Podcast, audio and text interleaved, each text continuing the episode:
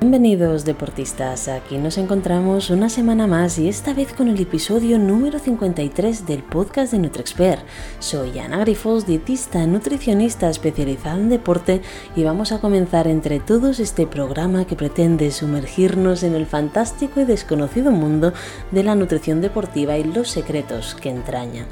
Hoy he querido invitar a nuestro podcast a un reconocido periodista deportivo, el cual seguro habéis visto más de una vez o al menos estoy segura que su voz os resulta familiar.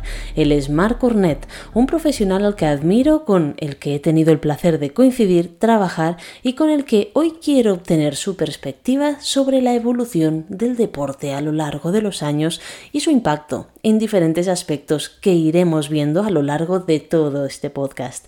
¿Estáis preparados para conocerle un poco más? Pues empecemos. Bueno, pues ya lo tenemos aquí. Marc, bienvenido al podcast de NutriExpert.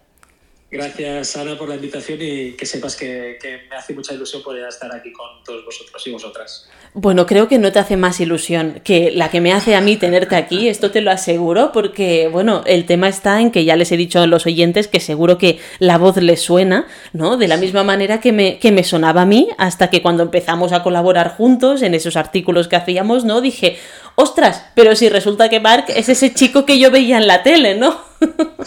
tal, cual. De hecho, mira, te digo una cosa, ¿eh? A veces la, magia de, la tele eh, se pervierte un poco, ¿no? Porque yo soy muy de radio y muy de, de artículos de, no sé, escritos o de periódicos. Y claro, en la tele, pues vemos a la persona, escuchamos su voz y a veces esto también hace que, se pervierta un poco esa magia del, desconocimiento, ¿no? Porque, no sé, me acuerdo que yo cuando era pequeño que escuchaba a alguien por la radio me encantaba imaginarme cómo era esa persona después en realidad, ¿no? Pues en la tele, evidentemente, no hay filtros y, vemos cómo es cada uno, ¿no? Por ejemplo, esta conversación eh, también tiene su qué, ¿no? El hecho de, de, no vernos la cara y que sea sencillamente el sonido de, de nuestra voz lo que, lo que acabe llegando como mensaje, ¿no? Bueno, creo que al final eh, la voz tiene un componente muy potente, ¿no? Y que cada uno lo sabemos transmitir o sabemos jugar con él más o menos. Y aquí también está lo chulo, ¿no? A mí los podcasts, la verdad que hay algunos que ahora se ha puesto de moda, pues que sean visuales. Y sí, algunas entrevistas, por ejemplo, con Ferran hace mucho tiempo la grabé y luego la subí al YouTube. Pero que a mí me gusta mucho más este formato que puedes escuchar en cualquier momento y no tienes que estar preocupada de las cosas visuales que se puedan hacer. Totalmente de acuerdo. Y, además nosotros que somos deportistas, que nos gusta hacer deporte al aire libre, un podcast es un compañero ideal. O sea, yo te reconozco que es algo que he descubierto hace poco. Es decir, cuando voy a correr, sobre todo si estoy en ciudad, sí que necesito música para distraerme, porque en ciudad, digamos que el entorno no me ayuda a, a, evadirme. Cuando, cuando estoy por la montaña, a no ser que sea un ultra de muchos kilómetros, la música me parece una contradicción. Pero el tema de los podcasts, sobre todo, que los he incluido recientemente también en mis entrenamientos, reconozco que, que me ayuda porque incluso pues mm, estoy como sobrevolando más kilómetros sin yo ser consciente de ello. Es decir, que, que me ayudan incluso a hacer tiradas más largas porque no es solo que te distraigan la mente, sino que al mismo tiempo estás centrando también tu mente en un mensaje concreto y eso te hace pues que esas piernas ya no duelan tanto, lo que sea, ¿no?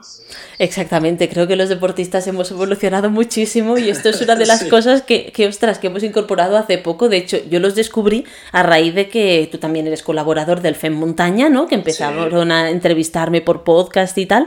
Y digo, ah, digo, pues qué cosa más divertida, ¿no? Si no, yo creo que dos años atrás ni siquiera sabía lo, que, lo que era un podcast. Así que, pero bueno, esta es una de las cosas también que quiero comentar contigo, porque hoy nos vamos a meter de lleno, ya que tienes esta faceta profesional, ¿no? De, periodista deportivo y además eres deportista desde hace mucho tiempo. Y me gustaría que comentáramos un poco los dos cómo, cómo hemos visto evolucionar el mundo del deporte a lo largo de los años. ¿Tú, tú tienes algún, alguna valoración hecha al respecto? Mira, yo creo que para mí, a día de hoy, hay un problema y es que muchas veces asociamos el deporte con el éxito y el deporte sobre todo con el deporte rey, que es el fútbol. Ah, me explico, es decir, para mí deporte eh, son muchas cosas, no solo las Olimpiadas cada cuatro años que parece que ese día sí nos interesa la, gimnasia, la gimnástica rítmica, perdón, y durante ese tiempo no somos conscientes de la cantidad de trabajo y de horas, por ejemplo, que pueden llevar a cabo pues cualquier deportista, cualquier gimnasta, incluso también nadadores, corredores. y parece que hemos tomado como ejemplo el mundo del fútbol. Yo me dedico a esto, evidentemente, soy periodista deportivo y informo bastante de fútbol, pero para mí el deporte, en este caso el fútbol, no sería el mejor ejemplo de deporte. Uh, sí, moviliza masas, que eso está muy bien, pero muchas veces no en el mejor sentido del término de movilizar, ¿no? Para mí el deporte pues sería más, no sé, el espíritu del trail running que creo que todavía sigue bastante primigenio, bastante original, aunque se está pervirtiendo ya con algunas carreras ya que buscan más el negocio que, no otra cosa, pero para mí el deporte es eso, es decir, son las ansias de alguien de intentar sobrellevar y ampliar sus propios límites. Evidentemente esto cada uno lo hace a nivel personal como deportista amateur uh, en su día a día y podemos también tomar los ejemplos de deportistas pues mucho más conocidos de las diferentes disciplinas.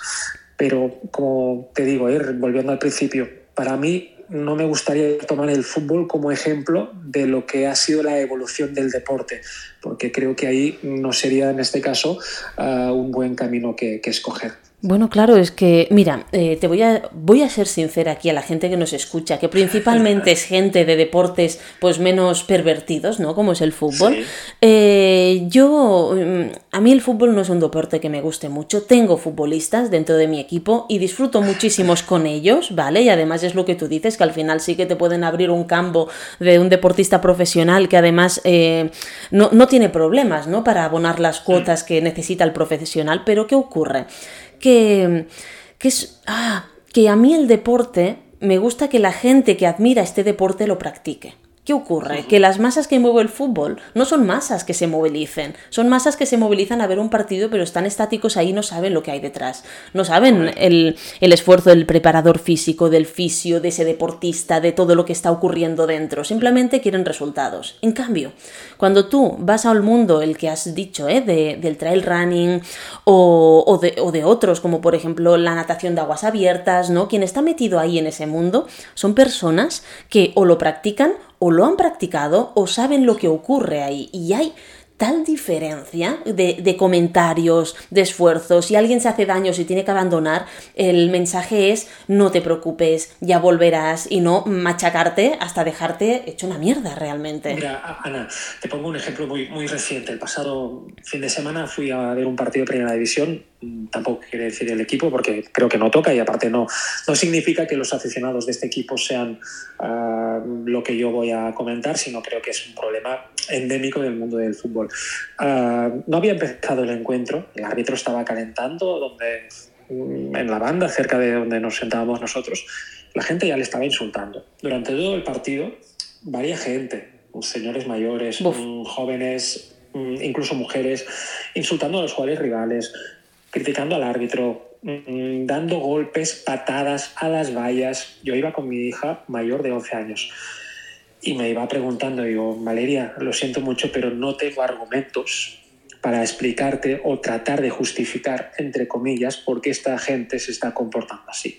Para mí, ese es el gran problema del fútbol. Y es un poco eh, hilvanando con lo que tú decías, Ana. Eh, el fútbol no solo gente que, que, practique o que le guste practicar ese deporte o que sean de un determinado equipo, sino que va más allá, es un tema social, es decir, forman parte de una comunidad, de un equipo, yo me siento del Barça, del Girona, del Madrid, del Atlético, del Atlético, del que sea, y a raíz de eso yo lo defiendo incluso con uñas y garras, lo que sea, ¿no? Es decir, como si fuera también un partido político, que la política creo que ha sido un, también ha seguido un camino bastante paralelo al mm. mundo de, del fútbol. Y para mí eso es el gran problema, porque para mí eso no es deporte. Para mí deporte es aplaudir a un rival cuando pierde. Para mí deporte es uh, quitarse el sombrero cuando ha hecho una buena jugada un, el, rival. Y muchas veces mi hija mayor, la misma que una que fue a ver el partido de fútbol, eh, juega baloncesto, no se le da mal. Y un día eh, perdieron y terminó el partido y cada equipo lo celebra ¿no? al finalizar el encuentro. Y ella se fue ya al vestuario y la reprendí en casa, evidentemente, porque en público no hay que hacerlo y aparte cuando yo voy a ver, a jugar a mi hija, soy el padre, no soy ningún entrenador, por tanto no le digo nada, porque creo que es el papel que tengo que hacer, o sea, el entrenador es uno, no yo, o entrenadora en este caso. Pues en casa le dije, ¿verdad que a ti te gustaría que si ganas te aplaudieran porque significa que admites la superioridad del otro equipo? Pues lo que hay que hacer es ser buen deportista y aplaudir al rival. Desde entonces tengo que decir que me siento orgulloso de que ganen o pierdan, siempre se esperan a ese corrillo del equipo rival y, les aplauden, no solo ellas, sino también sus compañeras. ¿no? Y en el fondo, para mí, eso es deporte. Mm. en el eslabón que sea más arriba, menos, más amateur, más profesional, es admitir una unos ciertos valores y una cierta forma de funcionar que, como te decía en el ejemplo de este del partido del pasado fin de semana, mm, es que yo no veo por ninguna parte. Totalmente. Es que es verdad, o sea, se están perdiendo unas cosas básicas y además les estamos enseñando unos comportamientos a nuestros hijos que luego miedo me da. O sea, la verdad que a mí a veces me preguntan, Ana, ¿quieres tener otro hijo? Digo, pues casi que no. Digo, ¿por qué? Porque la verdad que tal y como estoy viendo cómo están evolucionando las cosas me da miedo. Mi hijo hace un... Es un tema social. Yo creo que en el fondo la gente se comporta sin un campo de fútbol porque es como la platea ideal para ser uno mismo o para expresarse, no sé, quizás lo que no puedes hacer en tu día a día, porque en el fondo, reflexionando un poco, ¿no? También ah, después de lo que yo vi o viví ese día en el partido, cuando nos ponemos al volante, Ana, es que reaccionamos igual. Es decir, hay una violencia verbal muy amplia y después de esa violencia verbal a la violencia física hay un paso y no somos conscientes de ello, de que vivimos con, con demasiada violencia y a la mínima saltamos y a la mínima nos cabreamos. Y creo que que, eso no es bueno, porque seguramente muchos de los problemas que, vi yo y que vemos a diario, incluso yo como periodista deportivo, de, racismo, de, gritos, de insultos en el mundo del fútbol profesional, son un reflejo, son un espejo de lo que tú te encuentras después en la sociedad y ahí ya no hay un balón en medio. Total, totalmente. Por eso mismo eh, eh, creo que yo decidí que, que, Oscar no hiciera fútbol, ¿no? A mí me preguntaba la gente, ¿por qué no lo has apuntado a, fútbol? Digo, casi que no, casi que prefiero que haga hockey, que es un poquito, y aún así, ojito, ojito, porque hay también algunos comentarios eh, frente a los árbitros que dan miedo, ¿no? Pero, pero sí que no hay todavía pues esta, esta violencia que vemos. Pero, pero bueno, mira, te iba a preguntar cuáles han sido los momentos más destacados, ¿no? Que has presenciado en la carrera en tu día a día, creo que esto que me has comentado puede ser eh, uno de ellos, precisamente, ¿no? Este, este, ostras, estos deportes de masas que a veces no acaban de ser muy saludables, pero de verdad, mm, creo que podemos ir más allá, podemos cambiar todo esto, podemos cambiar el discurso, incluso eh, favorecer estos deportes más minoritarios en los que todavía existe esta, estos valores de lo que entendíamos que era el deporte. Porque yo el deporte lo entiendo como un apoyo incluso a lo que tú dices, al rival, ¿por qué no? A saber valorar que el otro lo ha hecho mejor que nosotros, ¿no? Y creo que esto es importante. Sí, sí, mira, recientemente eh, entrevisté a la, madre de Kilian Jornet, a Nuria Burgada, para la revista Vertex, con quien también colaboro. Y, y, me pude hacer, o sea, ya conocí a Nuria, pero hablamos pues, largo y tendido de varias cuestiones y entendí el porqué de, de esos valores que, que, ya te digo, yo no, no he sido nunca de idolatrar a nadie ni tener ídolos. Evidentemente Messi cree que es el mejor futbolista que he visto y me parece increíble lo que ha hecho, mil historias de estas, ¿eh? pero lo de idolatrar o querer uh, copiar a alguien me parece muy fuerte, pero sí he envidiado, envidia sana, la forma de comportarse siempre de Kylian Jornet, es decir, ser fiel a uno mismo, a unos valores uh, muy arraigados. Y después de esta entrevista precisamente que te comentaba con Nuria Burgada, entendí el por qué Kylian es como es, es decir, su madre tiene unos valores de, solidaridad, de saber hacer, de humildad, de encarar la vida desde un prisma muy abierto, pero siempre, sobre todo, teniendo en cuenta al otro, ya sea rival o, compañero, lo que sea, que me hicieron ver eso, ¿no? Que realmente ese es el camino que en cualquier deporte ah, deberíamos seguir. Evidentemente, muchos dirán, sí, es mucho más fácil en el trail running porque no hay, mucho, no hay tanto dinero, tanto negocio como en el mundo del fútbol. Sí, no, no, no soy naif en este sentido y lo entiendo perfectamente,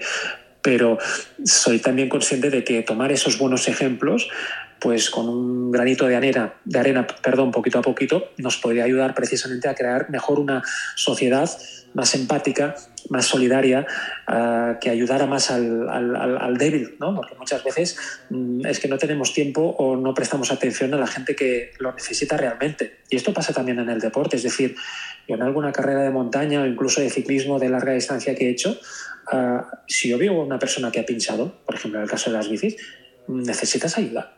O sea, me parece lo más elemental, ¿no? Pedirle al otro si necesita ayuda o le puedes ayudar.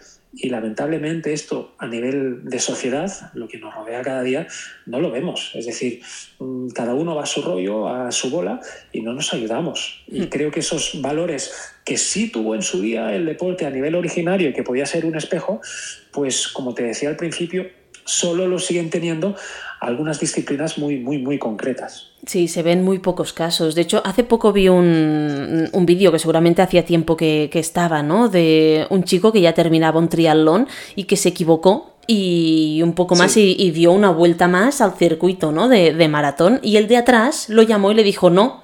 Dice, es por aquí. Claro, ostras, estas cosas, él podía haber dicho, no, pues mira, se ha equivocado, no ha gestionado bien su carrera, pues gano yo, y prefirió que no, ¿no? Eh, se ve poco en el triatlón, pero sí que cuando salen estos, estos ejemplos, ¿no? Digo, esto debería ser, porque realmente, ostras, ha ganado la carrera que más te da ahora adelantarlo los últimos 100 metros y si habéis hecho 8 mm, horas o 9 horas de, de carrera y él ha ido por delante siempre. Exacto, es, admitir también la superioridad deportiva del otro. Recuerdo también un ejemplo en un cross hace muchos años, creo que el atleta español se llama Iván Fernández, que eh, iba el primer clasificado a punto de ganar nada, 50 metros de la meta, un atleta africano, no sé si era keniano, y se siguió recto en lugar de girar, no había como una curva. Pues Iván Fernández se esperó, dejó que el otro atleta le volviera a pasar y ganó el atleta africano. Es decir, eso me parece sublime. Hmm. Lo que me parece triste es que esta acción, que se ha repetido por activa y por pasiva durante muchos años, sea la excepción. Es decir, a mí lo que me gustaría que fuera la norma, es decir, que eso se tomara como ejemplo y que no nos llamara la atención. Y si nos llama la atención es porque hay un problema, porque eso no es la normalidad, no es la regularidad. Por lo tanto, tenemos mucho trabajo por hacer, ¿no? Sí, sí, y una de las cosas que... No, no, sé, bueno, tú has estado frente a muchas líneas de meta, ¿no? Yo una de las cosas que de verdad me, me enervan, o sea, hay pocas cosas que me, que me pongan furiosa, esta me pone furiosa, que es el hecho de que es una carrera de larga distancia, ¿vale? Llegan a punto, bueno, están a punto de llegar los deportistas, hace 10 años, 13 años que estoy viendo carreras de larga distancia y cómo llegan mis deportistas, y al final, eso que ves que entran, pues cuatro o cinco, ¿no? Y el último de todos empieza a sprintar. A ver, ¿no has tenido tiempo de sprintar en 100 kilómetros y vas a sprintar ahora? Te prometo que, esta, que esto no puedo, con, no puedo, me pone de muy mal humor. Totalmente, Ana, y recuerda, por ejemplo, esto lo he visto muchas veces, incluso voy más allá.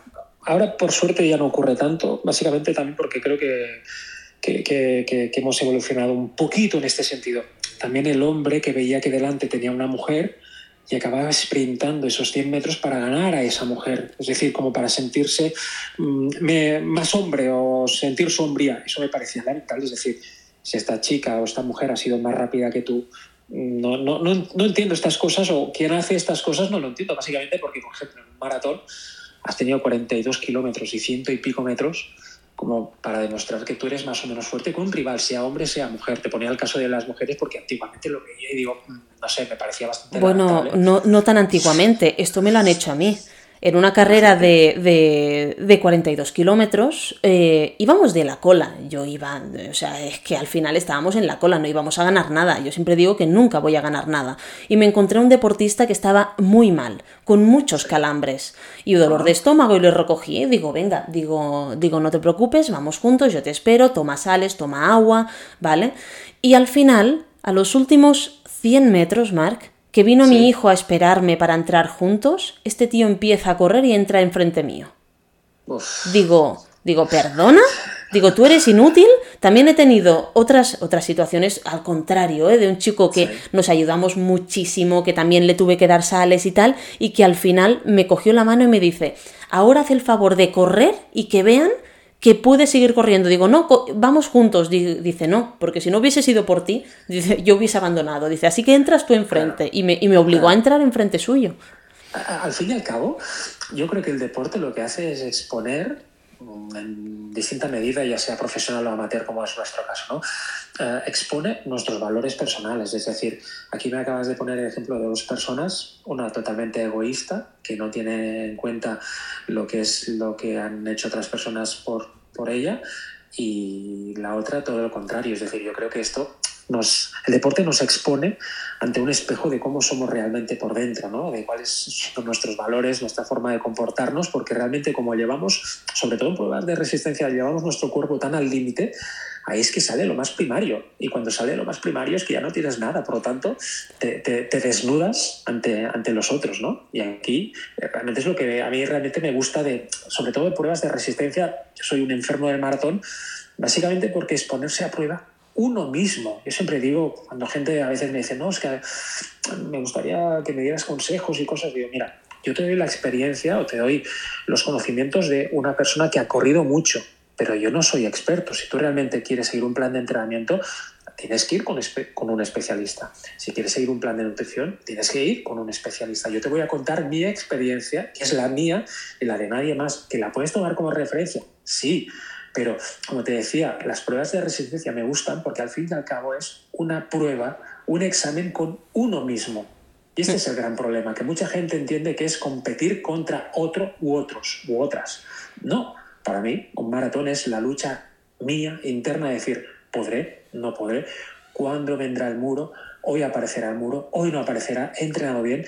Es eso, y es contra uno mismo, porque muchas veces me dicen, amigos, vamos juntos, y digo, mm, que esto lo dice también el gran maestro Michael Pucurull, creo que en un maratón ir juntos es un gran error. Tú puedes ir junto a alguien en una carrera de 10, le marcas el ritmo, en una media si me apuras, pero un maratón es tan largo que creo que ahí cada uno tiene que hacer su propio recorrido y al fin y al cabo su propia lucha personal, ¿no? Sí, sí, totalmente. Mira, has dicho una, una frase que me, se me ha quedado grabada, ¿no?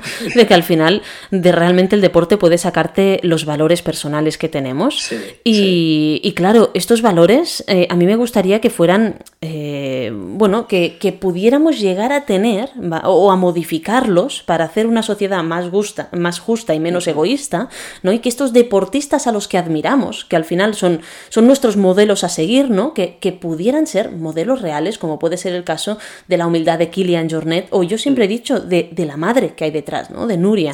Y eso que no la conozco, no he tenido el gusto de, conocerla, pero creo que, que ostras, dejarnos eh, guiar por estas personas que son humildes, que tú puedes hablar con ellas de tú a tú y que no te van a mirar por encima al hombro, como pueden hacer muchos otros deportistas que seguramente no, no hacen ni grandes marcas, pues esto para mí es muy importante.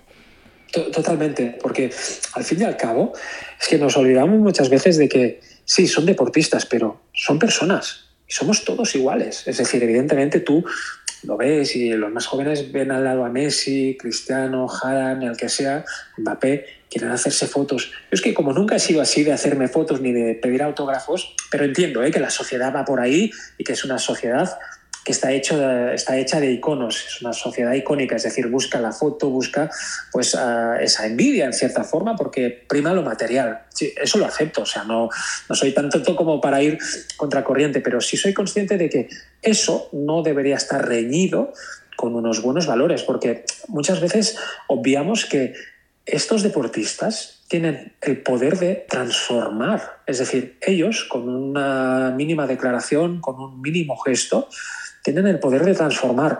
Mira, la semana pasada se, se retiró, colgó las botas Margasol, el baloncestista. Uh, me encantó un tuit de Open Arms eh, poniéndolo como ejemplo, porque Margasol ha ayudado, ha colaborado con Open Arms repetidamente, incluso ha ido pues, a rescatar a inmigrantes, en este caso perdidos en medio del mar, que buscaban pues, un mundo de mejor, porque recordemos, la gente sí se va de su casa por necesidad, no, no por otra cosa, por lo tanto, no son delincuentes, que muchas veces se les cuelga esa etiqueta, ¿no? Eso es un ejemplo. Y muchas veces eso quizás pasó uh, por encima de puntillas a la gente que, que ah, mira, pues Margasol, sí, campeón de la NBA, campeón del mundo. Pues para mí Margasol es más campeón de la vida por estas pequeñas cosas. Un futbolista del Athletic Club, te pongo otro ejemplo muy rápido, Oscar de Marcos, el capitán. Se supo hace cosa de un par de años, que creo que era uno o dos días a la semana, él iba de forma voluntaria y totalmente, prácticamente personal y anónima a un hospital de, Bilbao de enfermos de cáncer para estar o para pasar la tarde ahí con los enfermos de cáncer y, ayudarles. él se enfadó cuando se hizo público que él iba a ayudar. Me parece brutal. Me dice tanto esta persona a la que no conozco, pero él ayuda porque cree que como deportista su ejemplo puede ser, no sé, positivo para los demás. No busca esa foto fácil que otros sí hacen, ¿no? Es decir, ah, voy a ayudar y por lo tanto que se haga constancia de todo ello. No es el caso de Margasol, evidentemente, ¿eh? pero sí que muchos futbolistas o otros deportistas ah, quizás colaboran con cosas de forma sí, solidaria, pero también interesada, ya sea a través de sus fundaciones, porque les interesa generar imagen de marca, les interesa generar una buena imagen, pues este apoyo eh, solidario y prácticamente mm, sin conocerse de Oscar de Marcos o el de Marga Sol en su día, me parecen pues esos espejos en los que reflejarse, o al menos yo como padre es lo que explico o trato de transmitir ¿no? a mis dos hijas. Claro, Mar, ¿tú crees que, eh, claro, mm, todo esto, ¿no? Eh, está acompañado también de la gran repercusión que tienen actualmente, pues, las redes sociales, la televisión, que realmente se sabe todo. ¿Tú crees que, mm, que esto ha cambiado, que los deportistas, quizá sea cual sea su deporte, que están intentando, pues, eh, que, que, la gente los vea mejor de lo que son, o, que tiene también estas sombras, o al contrario, hay otros que, que les da absolutamente igual y intentan, pues, seguir siendo como son personas que los traten como personas y que y, ya está. Pero claro, todas estas sombras que puede llevar el deportista profesional, ¿crees que ha sido acelerado o potenciado por, por todo este acceso inmediato a la información que tenemos? Absolutamente. O sea, para mí hay, dos cosas importantes. Primero es generar imagen de marca, es decir, muchos deportistas, mm, sea cual sea la especialidad, han entendido que ellos son empresas, son máquinas de hacer dinero, ya sea por patrocinadores, ya sea por ah, seguidores, lo que sea. Es decir, ah, generar imagen de marca, pero después también, de alguna forma, mm, delimitar y establecer su propio discurso. Mm, me explico. Antiguamente, el periodismo era el que iba de alguna forma dibujando estos ídolos, estos personajes. Ahora no, ahora es al revés, es el periodista quien tiene que llamar al deportista, es porque es el deportista quien controla su propio mensaje a través de las redes sociales. Es decir, no hay un interlocutor entre aficionado y deportista como era antes el periodismo o el periodista, ¿no? Ahora es una comunicación directa, es decir, tú puedes seguir a LeBron James a través de sus redes sociales, sabrás cómo piensa, qué deja de hacer, si cuelga más o menos fotos y evidentemente te puedes sentir más cercano no hay una persona que controle ese mensaje más allá de la agencia de comunicación o del propio LeBron James, ¿no? En este caso. Y evidentemente esto, como decía, ir ganando con la primera parte de estos dos aspectos, genera imagen de marca, genera su propia empresa.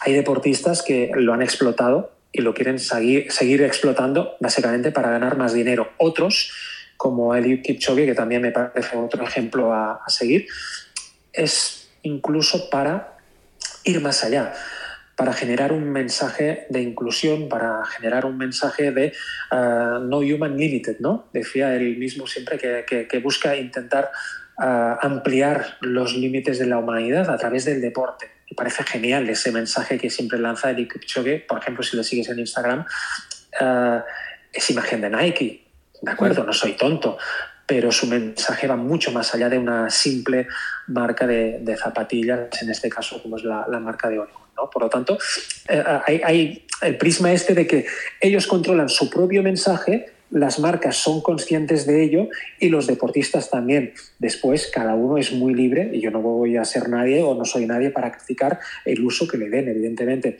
Yo como persona sé cuál me gustaría que fuera el ejemplo, pero evidentemente la vida del deportista es muy corta y cada uno usa sus redes sociales y su tiempo como para intentar ganar más o menos dinero en función de sus necesidades o de sus voluntades. Sí, pero claro, todo esto me genera una cuestión que, me ha ido pasando ¿no? a lo largo de, los años y cada vez más. Hay muchos deportistas que me vienen a, consulta, ¿no? Bueno, yo, lo hago todo online, pero me envían fotos, me dicen, mira Ana, yo quiero parecerme a este. ¿no? Y me envían fotos de Instagram o de, redes sociales de, ciertos atletas y, le, y dices, a ver, tú no podrás ser ni como este porque no tienes ni el cuerpo ni el tiempo para dedicarte, ¿no? Entonces, el hecho de querer cada vez más, porque el deportista es lo que le está pasando, cada vez quiere profesionalizarse más, cada vez eh, incorpora más cosas, que si el entrenamiento, que si la nutrición, que si la psicología, que si la fisioterapia, la, la podología, o sea, eh, realmente yo me he encontrado deportistas amateurs que, están más profesionalizados que los propios élite. Y entonces esto me asusta porque digo, vale, si quieres llegar a compararte tanto, tanto, tanto, nos vamos a perder muchas cosas por el camino. Entre ellos, incluso los valores, porque si quieres parecerte tanto a alguien, vas a perder tu esencia. Para mí es un poco también lo que comentábamos antes. Yo, por, por suerte, por desgracia, bueno, creo que cada uno está muy contento con su padre y con su madre, al menos es mi caso. Eh, me han educado de una forma de, no querer o de no envidiar a nadie, ya sea material o, físico o lo que sea, ¿no? Entonces, yo nunca, como te decía antes, no he sido de idolatrar, sí de admirar. Creo que hay una gran diferencia entre admirar e idolatrar. Idolatrar significa querer parecerse a alguien, ¿no? sé, comprarse absolutamente las últimas deportivas, la última camiseta, a intentar pues asemejarse a esa persona. Admirar, yo me admiro ante muchos deportistas, aunque después quizás no me guste su forma de actuar a nivel personal. No diré nombres, pero hay muchos deportistas que a nivel como, como personas me parecen pues poco recomendables, uh, ejemplos a seguir pero sí me admira lo que ellos logran como deportistas. Por lo tanto, esto que me decías de, ciertos pacientes que puedas tener, para mí parte de, un mal ejemplo de valores personales, es decir, cada uno dentro de sus límites, y aquí hay que incidir en este aspecto porque somos limitados, o sea, está muy bien ciertos mensajes y los límites, ampliar los límites, sí, sí, yo los compro, pero cada uno tiene sus propios límites y los límites de Marc Cornet no tienen nada que ver con los de Kilian Jornet. Evidentemente, a mí me encantará ver lo que hace Kilian de cruzar los Pirineos en 7, 8 días y dormir 5 a, horas al día. Yo eso no lo puedo hacer por mi trabajo, porque no tengo la condición física, porque no tengo la naturaleza, porque mm, por mil historias, por mil condicionantes. Y ser consciente de ello no nos empequeñece, sino que nos hace ser reales de, de cuál es nuestra vida somos realistas, hay que ser realistas, es decir, está muy bien admirar, pero no idolatrar. Para mí esta es la gran diferencia, sobre todo cuando tú te tomas tan, tan, tan en serio el deporte. Yo para mí el deporte es un disfrute, no es una obligación. De aquí también que seguramente soy un, deportista mal ejemplo, porque después supongo que me, preguntarás por la nutrición y por mil historias. Yo no, no soy un ejemplo a seguir básicamente porque si fuera una obligación, seguramente dejaría de hacerlo. O sea, lo hago por disfrute. Y evidentemente sigo más o menos un plan de entrenamiento, sé lo que me funciona, sé lo que me va bien para comer, lo que no. No, no, no, no soy ignorante en este sentido y después de, haber escrito también mil, artículos contigo, con, con otros expertos ah, de la materia. Pero eh, yo no voy a copiar a nadie. Sencillamente voy a buscar a trazar mi propio camino y a partir de ahí intentar mejorar mi versión bueno, creo que siempre de mis limitaciones. Precisamente esto es una de las cosas más importantes que tenemos que tener en cuenta, ¿no? De que nada se puede convertir en una presión, ni la alimentación, ni el entreno, ni querer eh, llegar a donde no se puede, porque si tú eres una persona, sobre todo los que hemos tenido los niños pequeños, ¿no? Tú, las tuyas son más pequeñas que el mío, pero yo sé lo que es estar eh, seis años sin poder dormir por las noches porque mi hijo tuvo terrores nocturnos, entonces pues todo al final tiene que ser consecuente con lo que te va apareciendo, porque hay cosas que aparecen y ya está. Entonces, bueno, sin, sin obsesionarnos, eh, sabiendo que tenemos que seguir manteniendo ¿no? este, este estilo de vida activo por salud y por nosotros. Exacto. Y, sin agobiarnos, pero Marc, y, así ya vamos, vamos finalizando porque sé que, tienes que, un, tiempo limitado, pero me gustaría que, que comentaras un poquito cuál, qué tendencias crees que pueden haber en el deporte y cómo se va, a evolucionar en los próximos años.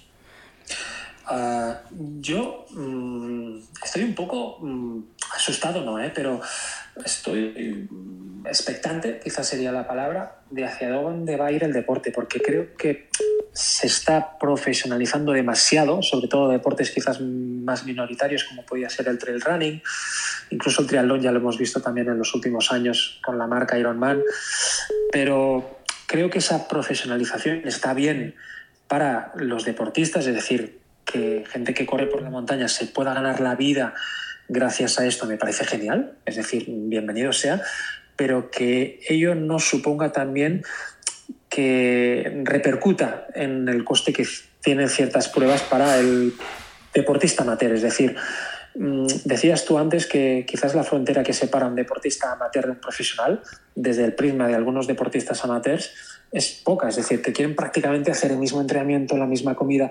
Yo creo que eso es un error. Para mí el deporte profesional implica una serie de un tipo de vida que no es sano seguramente o durante un tiempo, sobre todo deportes de ultra resistencia. No sé, hablando también con Pau Capell, mm, me lo ha comentado muchas veces, el deporte de élite no es sano. O sea, el deporte de élite es deporte de élite, pero no es sano. Y ahí quizás nos estamos equivocando en mezclar el deporte amateur con el deporte de élite por el tema de los iconos, por el tema de los espejos, de querer ser otra persona. Por lo tanto, a mí me, me, tiene un poco expectante hacia dónde va a evolucionar y al mismo tiempo, como aficionado, espero que la inteligencia artificial no nos imponga vivir los deportes de otra forma, porque para mí vivir deporte es irme a correr, ya sea durante la semana por Barcelona, por mi trabajo y el fin de semana por la montaña porque por suerte podemos salir de Barcelona y evadirnos. Para mí eso es deporte, es un contacto directo con el deporte. Para mí también ir a ver un partido de baloncesto, de fútbol o lo que sea es un contacto directo. Y no sé qué papel puede tener a partir de ahora la inteligencia artificial y también las realidades virtuales de poder vivir ciertas experiencias sin estar directamente en el sitio.